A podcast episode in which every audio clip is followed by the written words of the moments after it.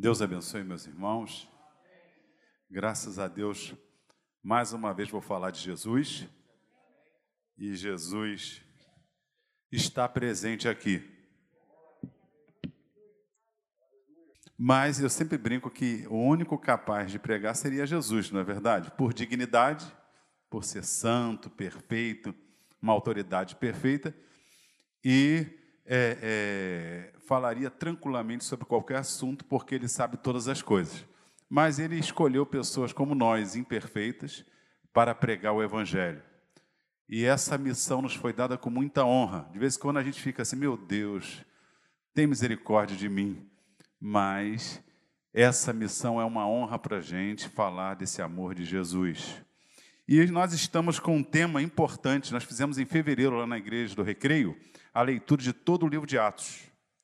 E eu preguei sobre vários assuntos, preguei uma mensagem que tem a ver com Atos 5, que é qual Ananias você quer ser? O sumo sacerdote, o discípulo de Jesus ou o Ananias que engana a igreja? Mas hoje nós vamos falar sobre Atos 5, versículo 32. Olha que versículo lindo. Vi o Zé Márcia ali, né? Vê-los é sempre alegria para o meu coração. Zé Carlos não joga tênis mais comigo já me ganhou muitas vezes, não quer mais ganhar, né? Eu apanho do Lúcio toda vez, é Carlos, não, não tem jeito. Mas vamos lá, versículo 32, diz assim: Ora, nós somos testemunhas destes fatos, e bem assim o Espírito Santo, que Deus outorgou aos que lhe obedecem. Amém? Vamos orar? Jesus, muito obrigado Ó oh Deus, muito obrigado, em nome de Jesus, por, pela honra de pregar a tua palavra. E que o Espírito Santo que age possa, Senhor, não somente agora fazer o milagre de me dar sabedoria, fazer também o milagre de cada ouvinte entender a pregação da tua palavra. Eu te peço que esse Espírito Santo que nós vamos falar aqui possa, Senhor, estar cooperando e abençoando as nossas vidas, que somente os teus anjos tenham liberdade nesse lugar que hoje seja noite de salvação, a Deus, de poder do alto, porque nós cremos que a tua palavra é viva até hoje, com o poder que o Espírito Santo opera através dela. Em nome de Jesus, amém. Bom, meus queridos, nós vamos passar então na Igreja Tijuca no livro de Atos. Para a gente chegar, e eu vou pregar sobre Atos 5, nós precisamos entender o que aconteceu na igreja até esse momento. Primeiro, três coisas que Jesus deixa claro que iria acontecer com a sua igreja. Primeira coisa é que ele preservaria a igreja. Deus vai preservar a igreja. Não importa o que aconteça na face da terra, Deus vai preservar a igreja. Foi o que Jesus disse lá em Mateus 16, não é isso? Versículo 18: Estou edificando a minha igreja e as portas do inferno não prevalecerão contra ela. Ou seja, até nessa vida e no porvir, porque o Hades, o mundo dos mortos, não retém a igreja. Então, esse, esse, esse versículo tem uma profundidade que não se limita a essa vida natural, e sim que o próprio Hades não resiste ao poder de Jesus. Então, existe uma promessa de preservação da igreja. Segunda coisa é que isso não isentaria a igreja de problemas. Lá em João 16, 33, Jesus disse: No mundo tereis aflições. Então, é, Jesus falou que nos enviava como ovelhas, não é isso, para o meio de lobos. É, haveria falsos irmãos. Então, Jesus nunca enganou a sua igreja dizendo: olha, vocês vão ficar como preservados, isentos de problemas. Não. A Bíblia diz, e Jesus já prepara a sua igreja para enfrentar dificuldades. E terceira coisa, que além de preservar, e além da igreja passar problema, é que a igreja teria um poder sobrenatural. É isso que diz em Marcos 16, 15 em diante, não é isso? Quem crê, for batizado, e os sinais seguirão aos que creem em meu nome, expulsarão demônios, curarão enfermos, falarão línguas, né, é, se tomar coisa mortífera. Repare que na igreja existe através de Jesus, do nome de Jesus, um poder maravilhoso que nenhuma entidade, nenhuma organização tem.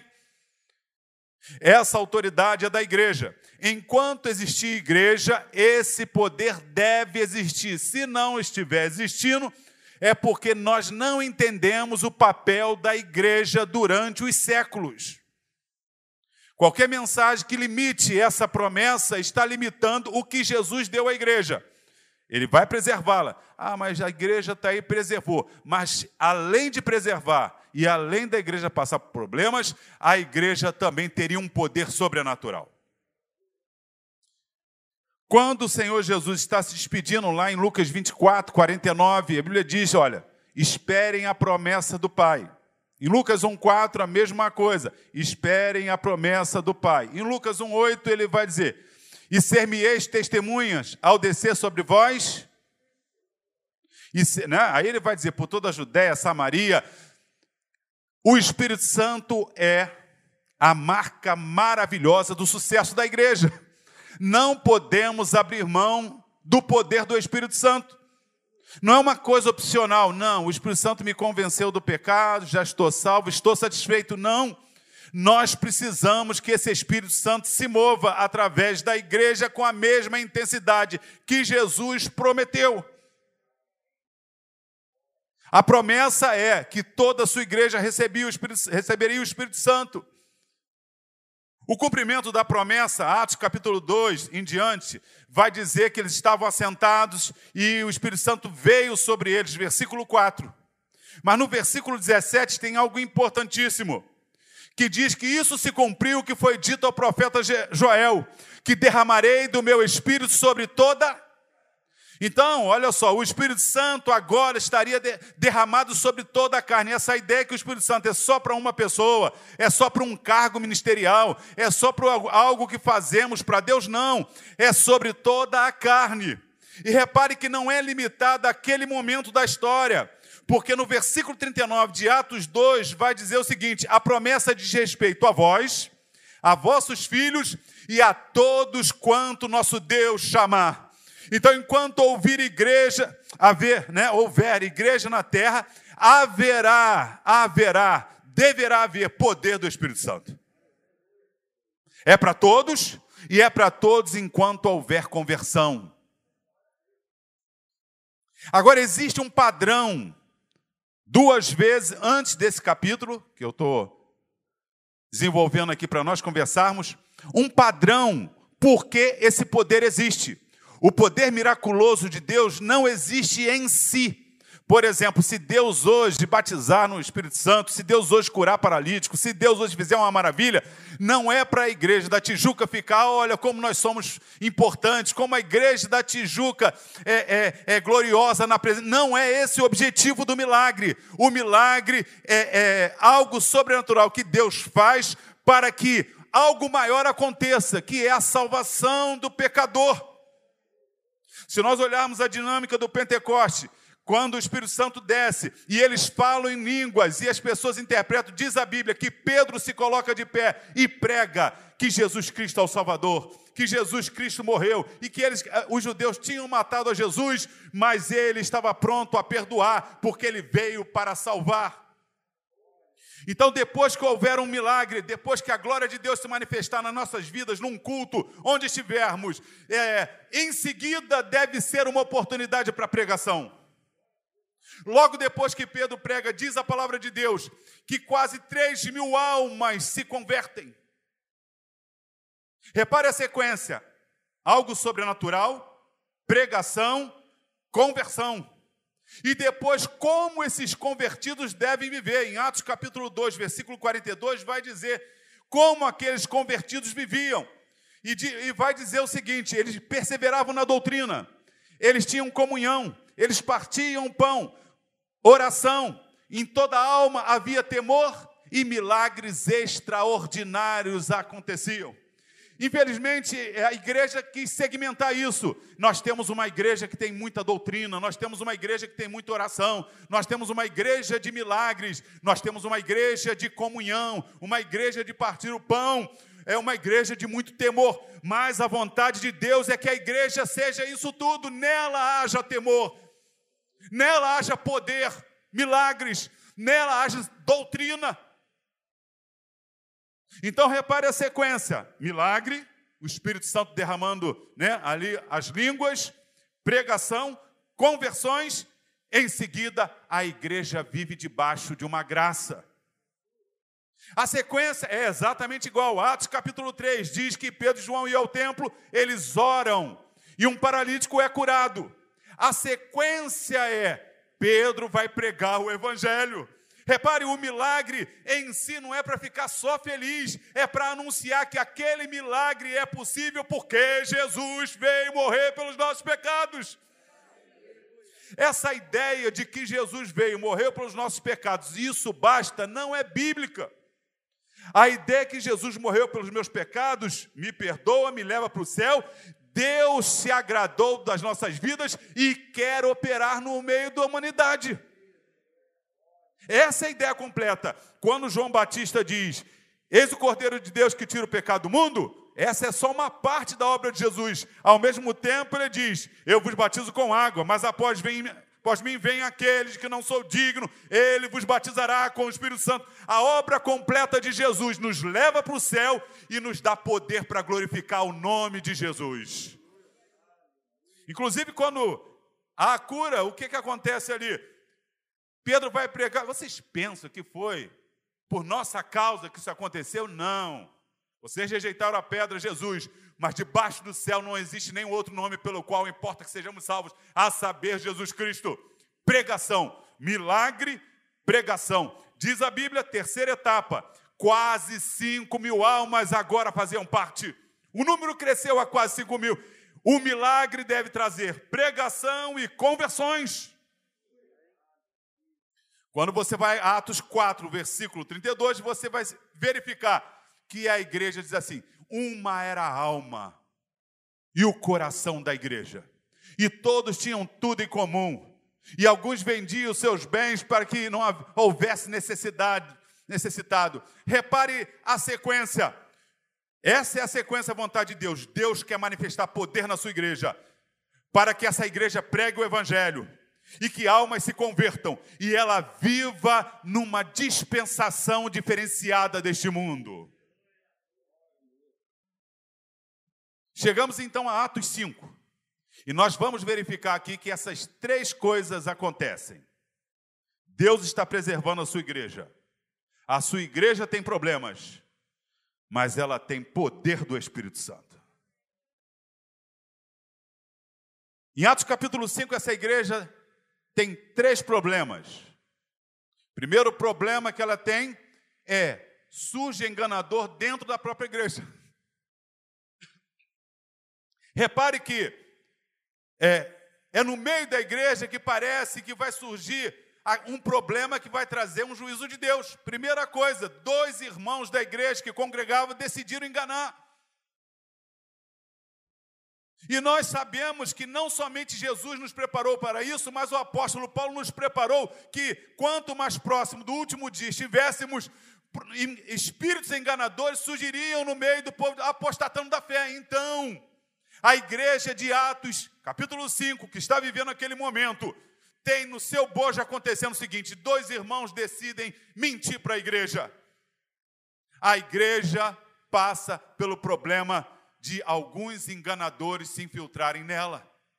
Isso é antigo, Jesus preparou, a igreja primitiva viveu, e nós vivemos isso, ou não vivemos isso nos nossos dias. Ou a igreja não viveu isso há 30 anos, não viveu isso há 150, há 500, há 1900. A igreja sempre viveu. Tudo que eu estou pregando aqui, não estou inovando. É na vida de Jesus, na vida da primeira igreja ali de Atos Apóstolos e na vida da igreja através dos séculos. No meio dos crentes verdadeiros, sempre surgem aqueles que querem enganar a igreja. Isso é um problemão. Segundo problema que surge em Atos capítulo 5 é que eles vão ser presos e açoitados. Historicamente, a igreja tem sido presa e açoitada. É que nós, meus irmãos, no Brasil, perdemos a noção de que isso acontece. Mas se voltássemos uns 40, 50 anos, aliás, eu ainda peguei pessoas testemunhando que foram pregar numa praça e foram apedrejadas, pessoas que ficaram cegas, de, dependendo da, da, da cidade do Brasil que acontecesse isso, vinha o líder da cidade é, espancar. Então a igreja, daqueles dias, os apóstolos foram presos e açoitados. A igreja não só tem um problema interno que de vez em quando surge, falsos irmãos, ela tem um problema externo, que é perseguição, prisões, açoites. Isso está na história da igreja. Terceiro problema. Os sacerdotes vão dar uma ordem, vocês estão proibidos de pregar sobre Jesus. Isso foi há dois mil anos. Tentaram calar os apóstolos. E isso acontece, aconteceu, tem acontecido, e não se iluda, continuará acontecendo. Tentarão calar a igreja de Deus. Não adianta ficar nervoso, meu Deus, isso não vai acontecer. Deus não vai deixar. Eu não quero desanimar vocês, mas alguns países, inclusive aqui na América do Sul, que há, há pouco tempo havia liberdade de pregação do Evangelho, Hoje já está havendo perseguição. Queira Deus, sonhamos e oramos para que não aconteça no nosso país, mas quem diz, né, não vai acontecer? Quem pode dizer isso? Se isso aconteceu naquela igreja gloriosa, que tinha doutrina, que tinha comunhão, que partia o pão, que tinha oração, que toda alma havia temor, e milagres extraordinários aconteciam. Se aconteceram, aconteceu naqueles dias, quem garante que não acontecerá nos nossos? A igreja de Jesus de Atos 5 sofreu engano interno, prisões e tentaram calar a sua pregação. Mas Jesus não disse só que a sua igreja sofreria. Ele disse também que a sua igreja seria preservada. E como a igreja em Atos 5 foi preservada, meus irmãos? Como é que Deus preservou a igreja em Atos capítulo 5? Primeiro, com juízo. Deus é o juiz de toda a terra. Aliás, o pastor Patrick estava falando aqui, Deus não precisa nem é, matar no sentido de querer, ah, basta ele não dar a vida, a respiração. A Bíblia diz que Jesus é o autor da vida, Atos 3,19. Se Jesus tirar a respiração de qualquer homem, pode ser o maior governante de um maior país da face da terra. Ele está vivo porque Deus está dando ar para ele respirar. Se Deus exercer algum juízo, em Atos 5 ele exerceu. Ele é Senhor, ele é soberano, ele é rei sobre toda a terra. Ele está permitindo algumas coisas, mas a hora que Deus exercer juízo, Acabou. Como é que ele preservou a idoneidade daquela igreja em Atos? Ananias e Safira expiraram. Como é que Jesus preserva a sua igreja? Se for necessário, ele tem autoridade, ele tem poder de exercer juízo. Deus pode exercer juízo. Ele é o dono de tudo. A segunda coisa em Atos que diz que ele preservou. Ele enviou anjo. Vocês viram no texto? Deus envia anjos. Deus pode usar o seu poder, tirar o ar de, da vida, ele pode fazer isso e ele pode enviar anjos. Não é isso que diz Hebreus, que os anjos são espíritos ministradores acerca daqueles que hão de herdar a salvação? Deus tem enviado anjos a nosso respeito. Você muitas vezes pode não ver, mas algumas ciladas malignas para te matar, para destruir sua casa, para é, é, fazer uma maldade com um filho seu, Deus tem enviado anjos e tem protegido. Foi assim em Atos capítulo 5. Pedro está ali, foi preso, daqui a pouco o anjo solta eles, porque se Deus decidir não exercer juízo, ele pode mandar anjos. E diz a Bíblia que um anjo matou um exército de 185 mil, bastou um anjo. Então saiba o seguinte: se Deus quiser não exercer um juízo e mandar um anjo, você estará bem guardado por Deus. Terceira maneira que Deus preserva a igreja: primeiro, exercendo juízo, segundo, enviando anjos, E terceiro, Deus usa pessoas. Diz a Bíblia que quando Pedro, os apóstolos estão com dificuldade, um homem chamado Gamaliel, que não era cristão, vai vir com uma palavra que vai desestabilizar toda aquela estrutura querendo matar os apóstolos. Deus tem usado historicamente pessoas para preservar, de repente, é, é, um governador, de, de repente, um, um ministro, um, pre, um prefeito. Em todas as épocas, Deus tem preservado a igreja, executando juízo, enviando anjos e usando pessoas que nem cristãs são. Porque Deus é poderoso, Deus pode agir nos corações, pode falar às mentes. Deus pode preservar a sua igreja, e ele preservou em Atos 5. Primeiro exerceu o juízo, depois enviou o anjo, e por fim usou Gamaliel. E é a oração da igreja. Nós estamos orando, Senhor, orando, Senhor abençoa o Congresso, abençoa o Supremo, abençoa o presidente, os governadores. Nós oramos assim porque cremos que Deus pode agir em pessoas que nem cristãs são. E Deus age. Terceiro ponto. Então, primeiro ponto, não se esqueça. Deus preserva a igreja, Jesus disse. Segundo ponto, a igreja não estaria livre de problemas. E nós já vimos esses dois pontos até aqui. Mas terceiro ponto é que o Espírito Santo estaria com a igreja. Em Atos capítulo 5, na sequência da história de Ananias e Sapira, ali no versículo 12 em diante, vai dizer que milagres extraordinários estavam acontecendo. Nada para a igreja, nem irmão enganador que entra no meio, nem ordem para aprender. Não existe nada que pare uma igreja que tem doutrina, que tem comunhão, que tem partido do pão, que tem oração, uma igreja que tem temor, e uma igreja, meus irmãos, cheia do Espírito Santo, que milagres acontecem. Ninguém segura essa igreja. Eu sei que podem surgir situações, o diabo pode infiltrar algumas pessoas para tentar desestabilizar a igreja. Os de fora podem querer prender. Pode até haver uma ordem, estão proibidos de pregar, mas não tem como segurar a igreja. Enquanto essas ordens vêm, o poder de Deus se manifesta, pessoas são curadas. Diz a Bíblia que as pessoas eram levadas e os enfermos eram curados e os demônios eram expulsos.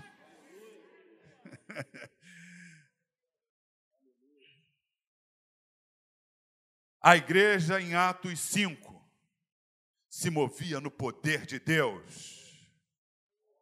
A segunda coisa que o poder de Deus trazia aqui, através do Espírito Santo, era testemunhar. Em João 15, 26 diz a Bíblia que o Espírito Santo, quando vier, testificará de mim, é o que Jesus disse. Foi o que Jesus disse. O Espírito Santo vai dar. O que é testemunhar? Confirmar. Aqui nós lemos, o versículo que nós lemos diz que os apóstolos foram testemunhas, não é isso? Os apóstolos foram testemunhas de quê? Eles viram Jesus pregar, eles viram, viram Jesus morrer, eles viram Jesus ressuscitar, Jesus esteve com eles 40 dias, então eles eram testemunhas oculares. Falava, falava. Nós somos testemunhas auriculares. Quem é que conta para a gente isso? O Espírito Santo. Porque não foram só os apóstolos que estavam lá, o Espírito Santo estava lá. O Espírito Santo ungiu a Jesus, o Espírito Santo restou Jesus dos mortos, o Espírito Santo agiu no início da igreja. Então hoje, sabe qual é o segredo de sermos testemunhas de Jesus? É que o Espírito Santo testemunha através dos nossos corações. Nós precisamos do poder miraculoso hoje. E precisamos do poder da testemunha, ou seja, que nós seríamos testemunhas quando o Espírito Santo descesse sobre nós. Terceira coisa que o Espírito Santo faz através da igreja, o último versículo diz que eles ensinavam e pregavam. O Espírito Santo dá poder para glorificar. O Espírito Santo testifica quem é Jesus e dá sabedoria para pregar.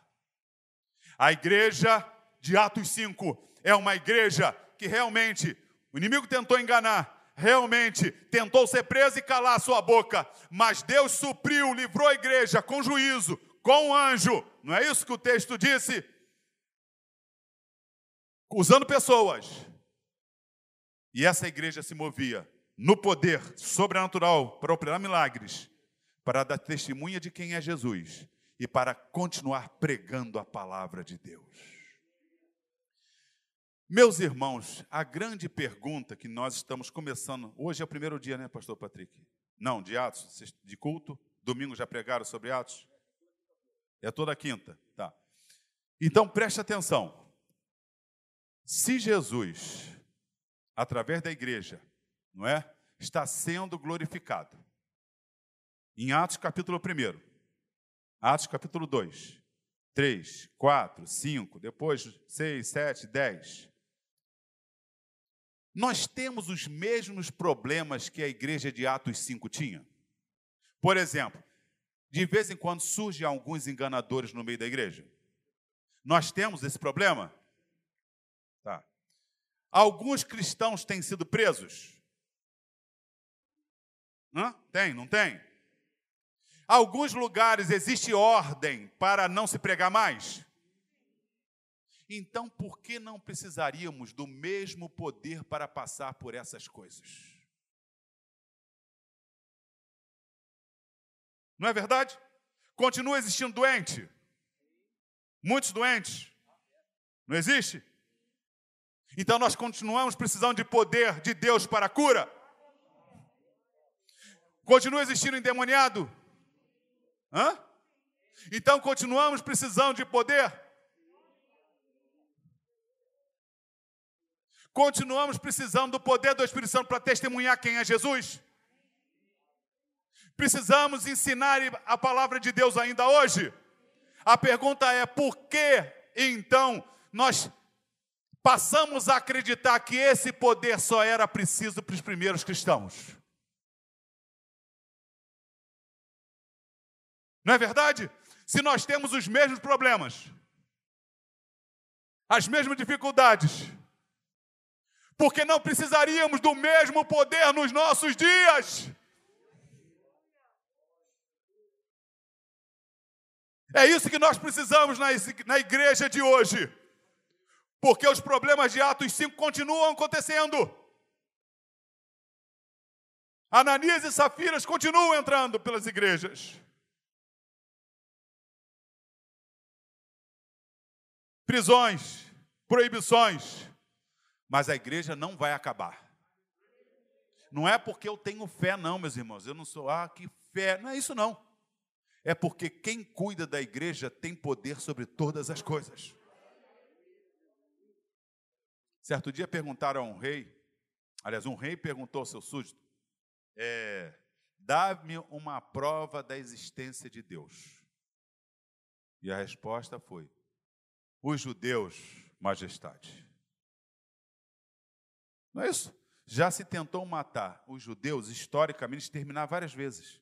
E o povo continua. E não vai acabar, não. Porque Jesus vai cumprir as profecias todas de Zacarias, de Isaías, de Mateus 24, de Apocalipse 19, Apocalipse 12. Meu querido, eu estou tranquilo. Em nenhum momento. Ai, meu Deus, agora os árabes decidiram. O presidente do Irã disse que agora acabou judeu.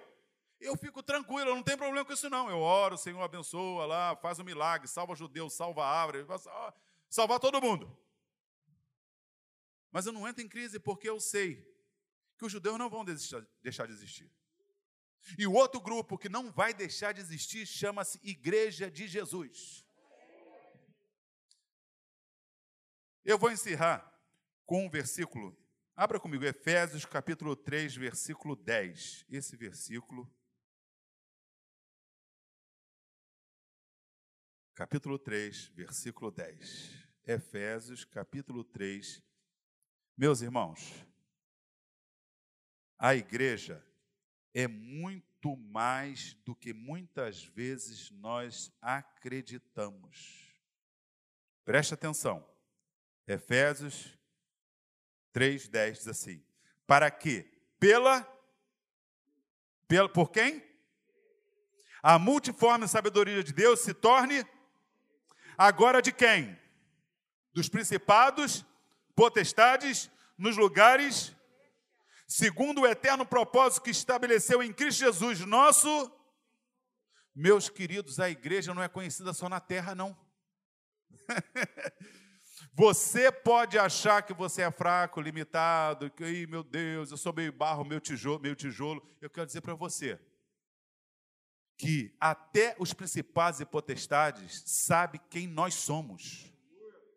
É por isso, é por isso que você chega para uma pessoa que o inimigo faz levitar, e aí você chega sem que não resolve nem seus problemas limitado, e você diz, em nome de Jesus, sai dele, e um espírito que tem muito mais poder do que você sai, sabe por quê? Porque o poder do Espírito Santo se manifesta através da igreja. Guarde isso no seu coração, no nosso coração. Nós precisamos do poder de Deus. Nós precisamos do testemunho do Espírito Santo. E nós precisamos continuar pregando e ensinando, ensinando a palavra de Deus. Que essa igreja continue buscando que Atos 5 se cumpra nela, porque a promessa diz respeito a nós, nossos filhos e a todos quanto nosso Deus. A promessa é para a igreja Maranata, igreja Maranata da Tijuca também. Que Deus nos abençoe, em nome de Jesus. Amém.